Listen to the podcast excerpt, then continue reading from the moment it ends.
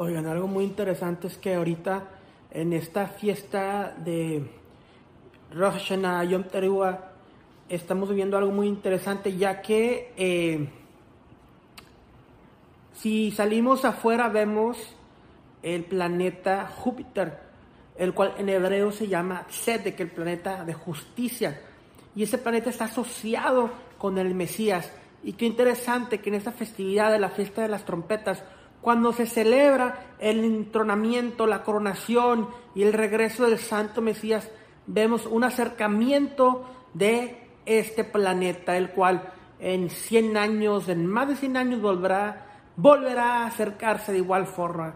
Siento que es una señal muy interesante referente a esta festividad y referente a estos tiempos en los cuales estamos viviendo. Que todos sean inscritos en la vida. Shalom, shalom.